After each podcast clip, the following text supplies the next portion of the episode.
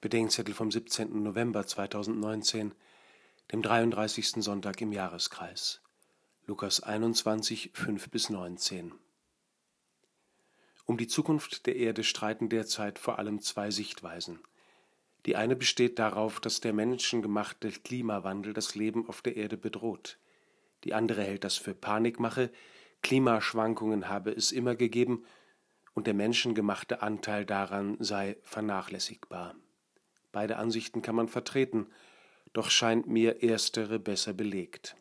Das Evangelium jedoch spricht davon, dass die Welt in jedem Fall auf ein Ende zuläuft, unabhängig davon, wie hoch der menschliche Anteil an dessen Ursachen ist. Keiner weiß, wann und wie es eintritt, aber es gibt endzeitliche Phänomene, und zwischenzeitlich sieht es nicht so aus, als zögen die sich nochmal über Jahrtausende hin.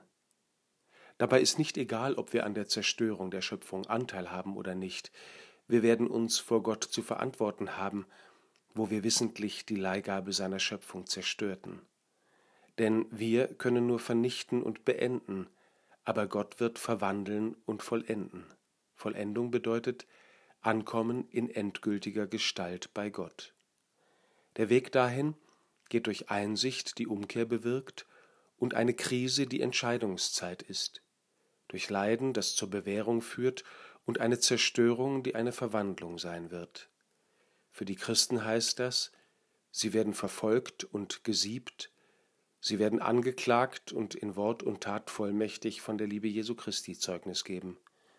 Und sie werden alles ihnen Mögliche tun, damit in der Vollendung möglichst wenige als Vernichter des Lebens und möglichst viele als Mitleidende und Mitliebende Gottes offenbar werden.